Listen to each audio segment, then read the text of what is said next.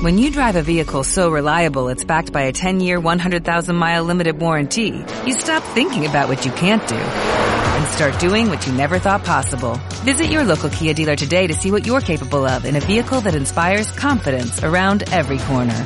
Kia, movement that inspires. Call 800-3334-KIA for details. Always drive safely. Limited inventory available. Warranties include 10-year 100,000-mile powertrain and 5-year 60,000-mile basic. Warranties are limited. See retailer for details.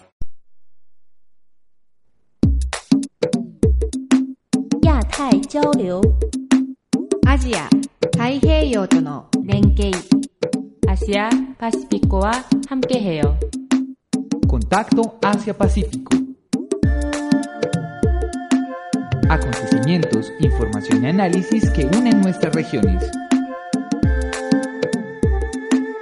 Una realización del Centro de Estudios Asia-Pacífico de la Universidad de AFIT. Bienvenidos a Contacto Asia-Pacífico, un programa realizado por el Centro de Estudios Asia-Pacífico y emitido a través de Acústica, emisora web de la Universidad EAFIT. Mi nombre es Laura Gómez y me acompañan Juan Felipe Duarte y Sebastián Toro. En la emisión de hoy tenemos noticias de actualidad y un especial sobre la nueva directora china del Instituto Confucio de Medellín. Estos son los titulares. Reporte anual de política exterior de Japón elogia lazos con Corea del Sur. Crisis de agua en Vietnam. Myanmar juramenta nuevo presidente, poniendo fin a 50 años de gobierno militar. India intensifica lucha contra las empresas de cigarrillos sobre advertencias sanitarias. En Japón y Corea del Sur. El pasado 4 de abril, Japón publicó el borrador de su reporte anual de política exterior, el cual menciona lo importante que es mantener buenas relaciones con sus países vecinos, en especial con Corea del Sur. Una de las negociaciones más importantes entre estos dos países y que ha contribuido notablemente a mejorar su relación es la resolución del tema de las mujeres de confort. En el acuerdo bilateral firmado el año pasado, Tokio se comprometió a aportar un billón de yenes para la creación de una fundación que ayude a las víctimas surcoreanas.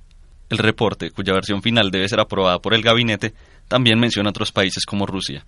Señala que el obstáculo a la hora de firmar un tratado de paz entre los dos países ha sido la disputa territorial sobre cuatro islas en la costa de Hokkaido.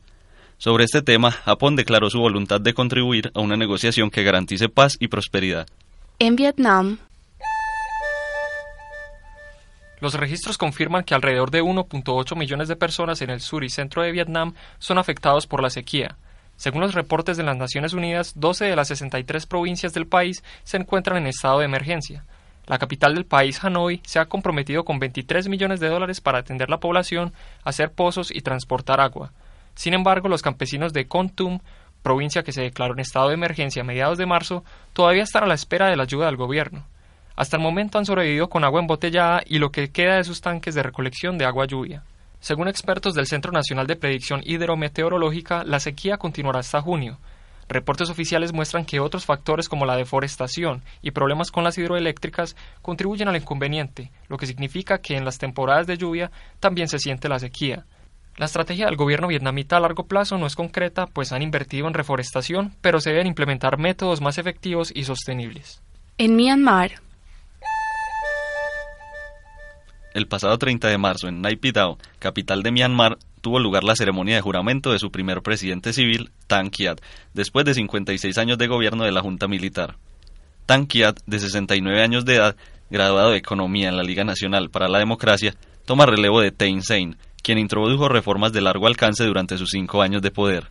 El mandato de Thein Sein condujo a las primeras elecciones libres del país en las últimas décadas, así como a la disminución de las secciones occidentales y un aumento en las inversiones extranjeras. en India, El Ministerio de Salud de la India ha ordenado a las agencias del gobierno hacer cumplir una nueva norma que intensifique las advertencias sanitarias en los paquetes de cigarrillos. Esta lucha contra los 10 millones de dólares que representa la industria de cigarrillos en el país ha causado el cierre de fábricas en modo de protesta.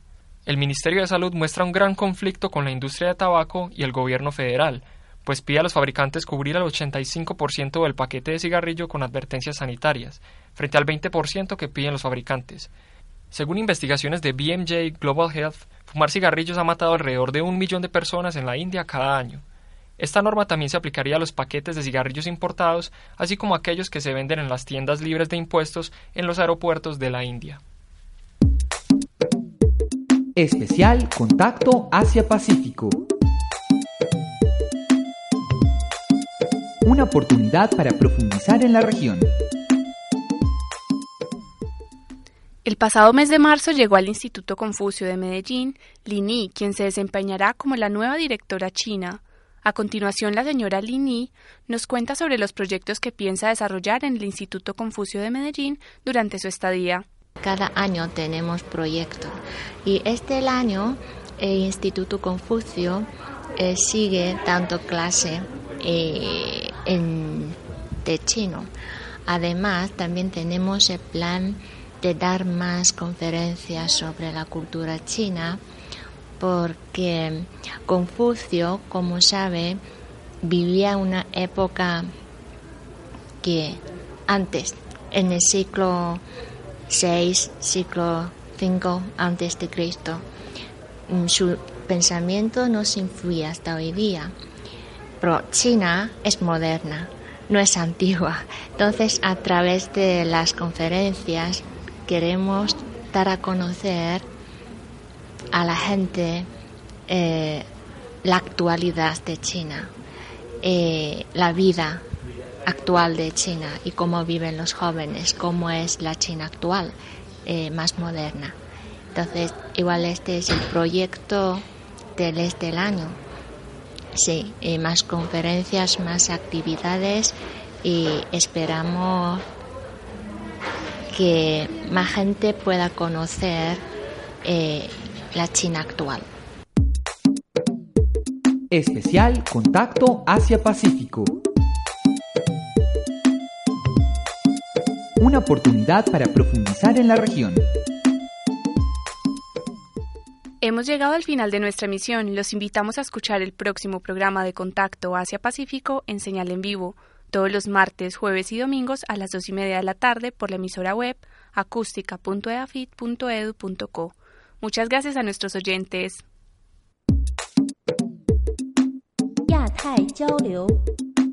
Asia,